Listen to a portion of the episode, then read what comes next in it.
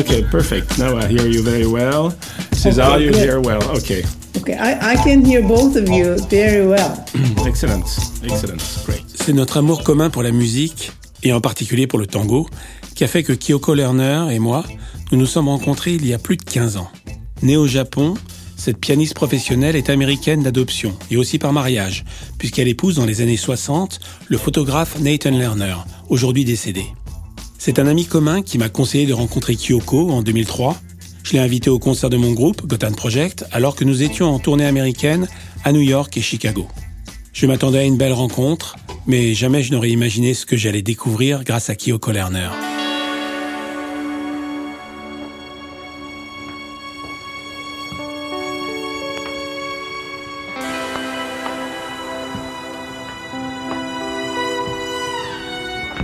Je m'appelle Philippe Cohen-Solal et à l'occasion de la sortie de mon nouvel album Outsider, j'ai décidé de vous présenter l'homme qui l'a inspiré.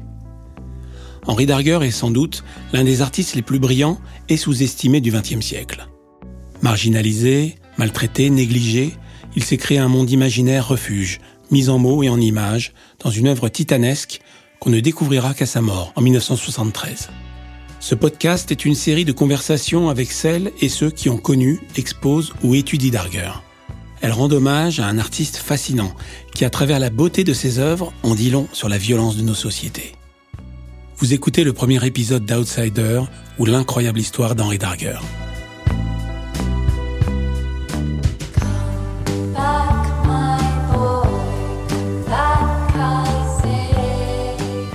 J'apprendrai donc en rencontrant Kyoko Lerner qu'elle et son mari Nathan étaient les propriétaires de l'appartement dans lequel Henri Darger a passé 40 ans de sa vie.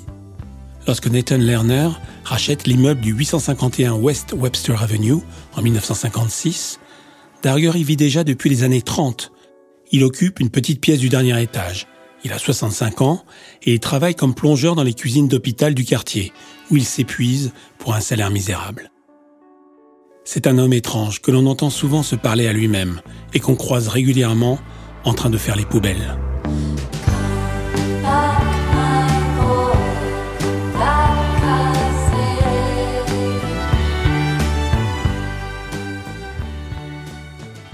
Il ne dialoguait jamais avec personne, même pas nous, sauf si nous le croisions dans la rue en nous promenant. Nathan disait Bonjour Henry, comment vas-tu?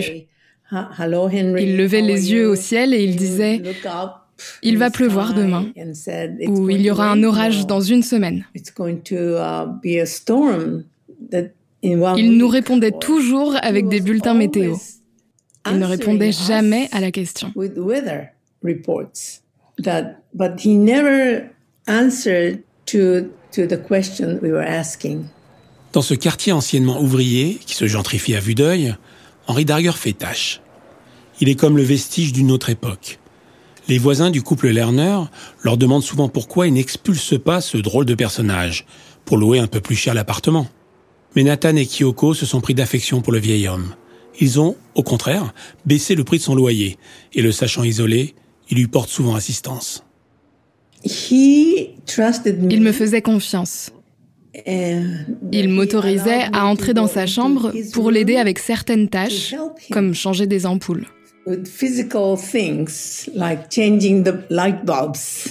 Ou quand il n'arrivait pas à atteindre quelque chose, il sortait l'échelle et j'y grimpais pour attraper ce qu'il voulait.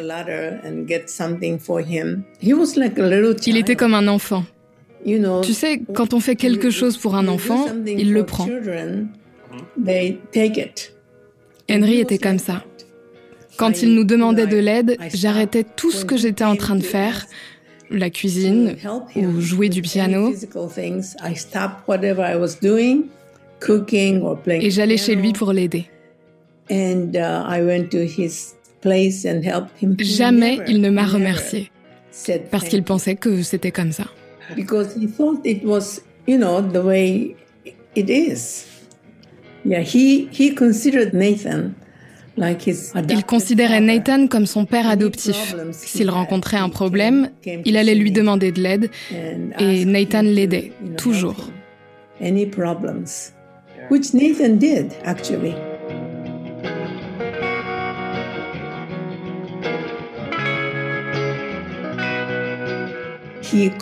Il collectionnait tout.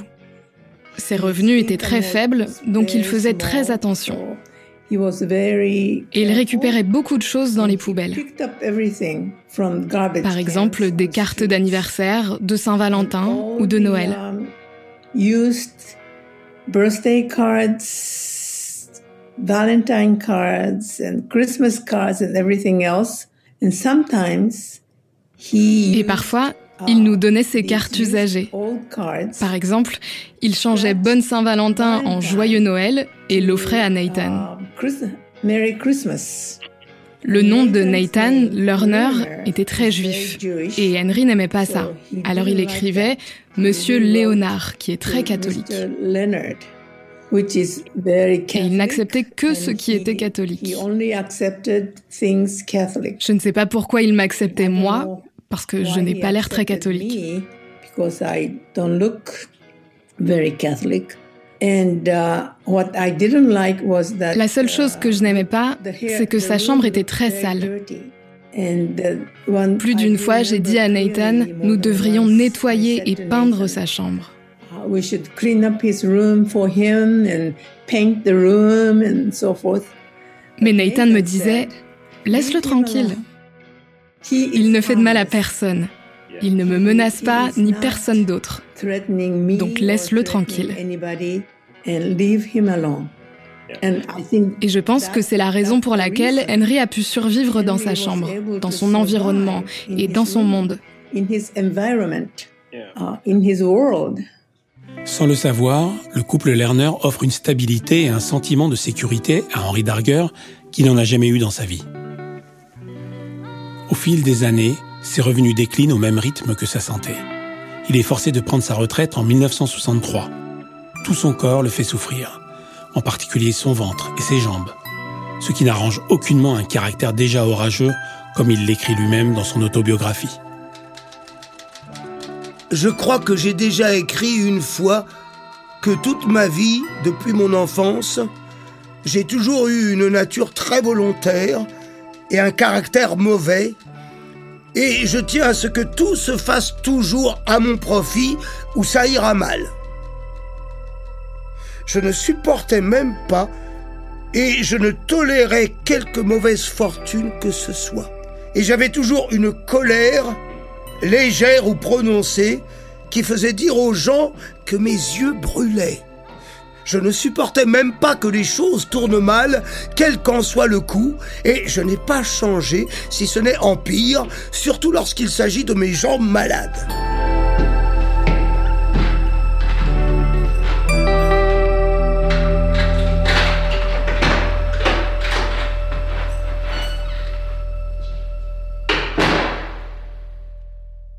Il a demandé à Nathan de lui trouver une maison de retraite catholique. Et Nathan l'a fait. Il a appelé les prêtres et les sœurs et il a tout organisé. Nous avons fait toute la paperasse pour qu'il puisse être admis comme résident.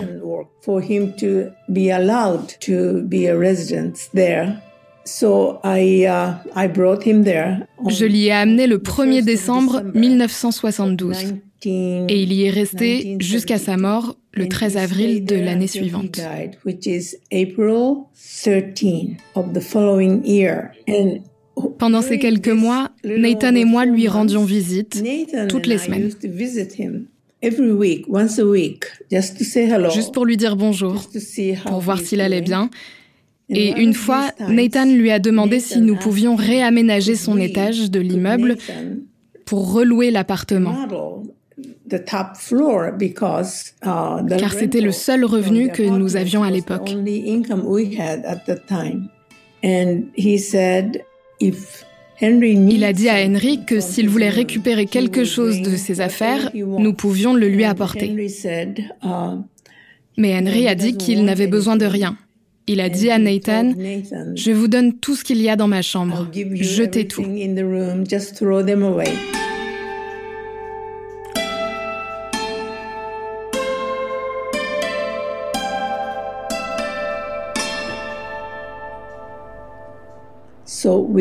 Alors avec sa permission, Nathan a loué deux très gros camions Ben.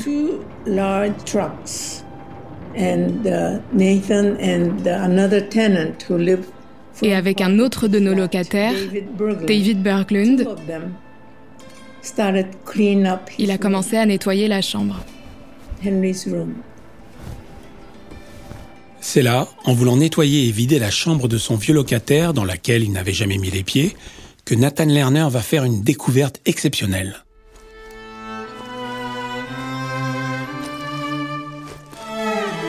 Lorsqu'il pousse la porte, Nathan Lerner se retrouve submergé par le contenu de la pièce. Des piles et des piles de journaux l'entourent. Quotidien de Chicago et National Geographic s'entassent du sol au plafond.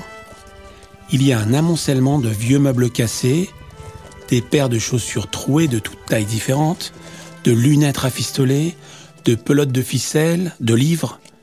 Tout a probablement été déniché dans les poubelles. Ces drôles de collections s'entassent à tel point qu'on ne distingue presque plus le mobilier rudimentaire de la chambre.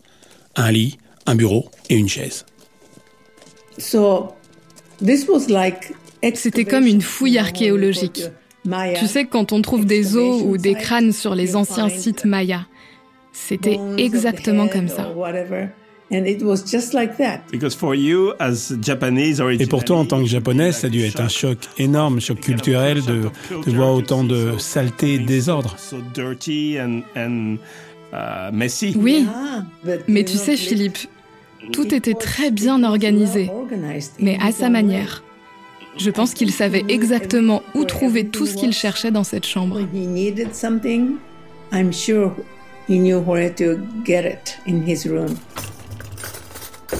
Nathan Lerner et David Berglund s'emploient à vider la petite chambre. Sans trop s'embarrasser, ils jettent tout ce qu'ils trouvent par les fenêtres, jusque dans les camions bennes garés en bas de l'immeuble. Pendant plusieurs jours, ils déblaient et remplissent deux bennes entières de débris et d'objets, jusqu'à ouvrir l'un des deux grands coffres de bois. La première chose qu'ils ont trouvée, ce sont ces manuscrits, dans un grand coffre, plusieurs livres qu'Henry avait écrits. D'abord, ils ont trouvé dans les royaumes de l'irréel, entièrement tapés à la machine. Et puis la suite de l'histoire, cette fois-ci écrite à la main. Ensuite, ils ont trouvé ces journaux, des journaux intimes, quotidiens. Et puis, ils ont trouvé l'histoire de ma vie, une autobiographie signée Henry Darger.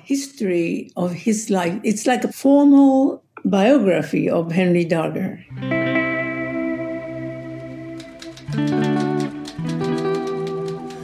L'histoire de ma vie.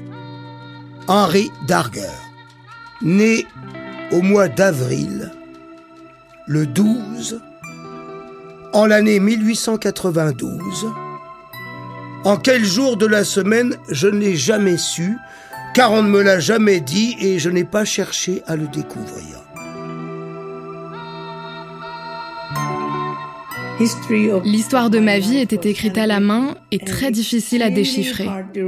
Nathan a rapporté chacun de ses livres chez nous, dans l'immeuble d'à côté, et il les a parcourus un par un. Chaque jour était une nouvelle découverte pour nous.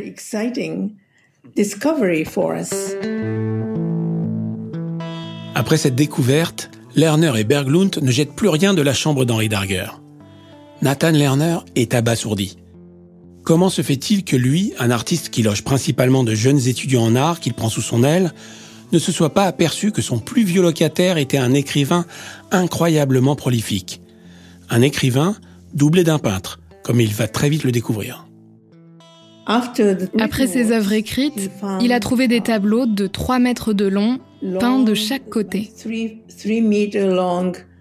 Um, Ils étaient posés sur son lit, empilés sur un ou deux mètres de hauteur.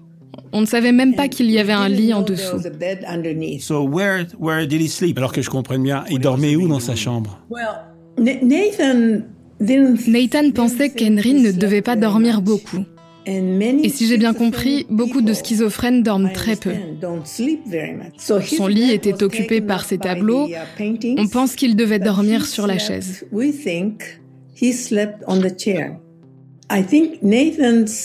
je pense que Nathan avait raison. Parce que J'allais sans cesse chez lui pour changer les ampoules. to change the light bulbs. I mean, light bulbs do not burn out Il n'y avait que chez lui que les ampoules grillaient aussi souvent. Je pense qu'elles étaient allumées tout le temps. 33 000 pages écrites et plus de 300 œuvres picturales, dont des fresques de plusieurs mètres de long, qui ressemblent à d'immenses cases d'une même bande dessinée. La surprise de Nathan Lerner n'est pas seulement de se rendre compte du talent que possède Henry Darger. C'est aussi que, comme la majorité des personnes qui découvrent cette œuvre, il en tombe profondément amoureux. Nathan, ne savait pas quoi faire. Parce qu'il était lui-même artiste, il ne pouvait rien jeter. Il voyait bien que la composition, tout était magnifique. Il disait que les couleurs étaient incroyables. Le violet, le jaune, le rose, la manière dont il utilisait toutes ces couleurs éclatantes était unique.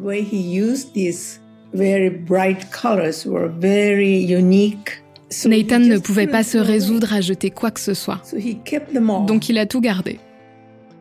Et c'est grâce à ça, grâce à l'œil et à la détermination de Nathan, que le travail d'Henry existe aujourd'hui. Dès la découverte des œuvres, Nathan va rendre visite à Darger, à l'hospice où son état ne fait qu'empirer. Selon son récit, il aurait dit à son ancien locataire Mais tu es un artiste? Et Darger aurait répondu Oui, mais c'est trop tard maintenant. Henri Darger fête ses 81 ans le 12 avril 1973. Il décède le lendemain à 1h50 de l'après-midi. Il n'a ni famille ni amis. C'est donc le couple Lerner qui devient dépositaire de l'œuvre tentaculaire qu'il laisse derrière lui. Nous avons commencé à lire ses journaux, son autobiographie et aussi son livre de bulletins météo. was 10 years Dix ans de bulletins météo quotidiens où il comparait celui de la radio, celui du journal et le temps qu'il faisait réellement.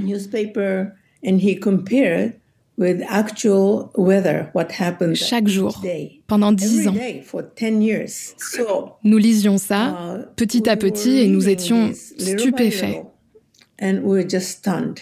La chambre est restée telle quelle parce qu'après avoir trouvé tout ça, nous sentions, Nathan sentait qu'Henry était toujours là et on ne pouvait rien faire. Henry is still there, and we could not do anything. Par chance, Nathan Lerner gravite dans les cercles artistiques de Chicago. Il montre autour de lui les œuvres d'Henri Darger. Les premières expositions ont lieu. Elles ont du succès, mais elles font aussi scandale. Les petites filles nues qui peuplent ces tableaux sont torturées et battues par des hommes surpuissants. D'influents critiques d'art le traitent de pédophile et de serial killer. Et Darger n'est plus là pour défendre son travail. Sa réputation est faite. Longtemps, on ne va pas chercher beaucoup plus loin.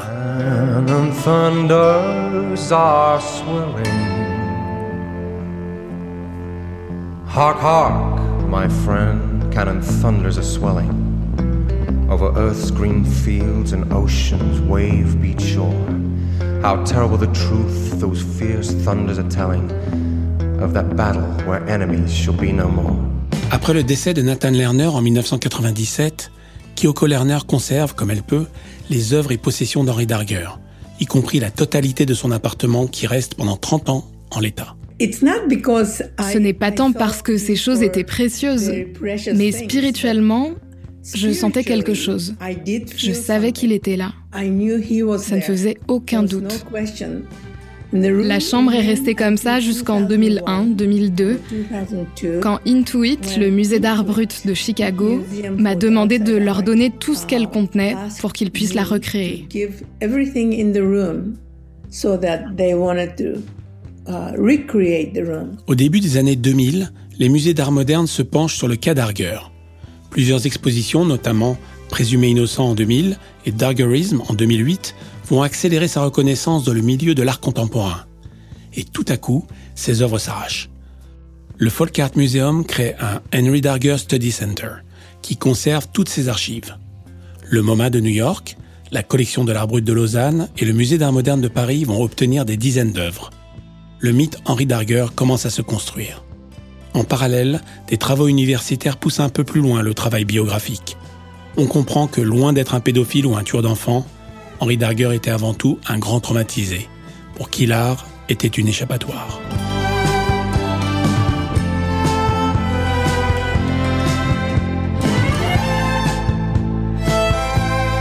Dès la découverte de son travail à Chicago dans les années 70, on parle d'Henri Darger comme d'un outsider artiste.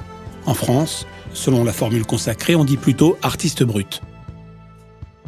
Pour le prochain épisode d'Outsider, j'ai invité Christian Berst, galeriste d'art brut, à nous expliquer ce que cela signifie et ce qui a valu à Henri Darger l'étiquette d'outsider. Il raconte quelque chose dont on sent que euh, la réalité et son vécu a servi de trame à cette histoire, et il essaie de la transfigurer, et il essaie d'infléchir le sort et le destin, et euh, d'imaginer un monde dans lequel les enfants ou l'armée de petites filles sort victorieux du combat avec les méchants. Donc je pense que c'est d'abord un univers qui sert à réparer. Vous venez d'écouter Outsider, un podcast créé par Philippe Cohen-Solal, réalisé par César Depuilly, écrit par Clémentine Spiller. Merci à Kyoko Lerner pour sa contribution et à Denis Lavant pour la lecture des extraits de L'histoire de ma vie de Henri Darger. Une production Yabasta Records.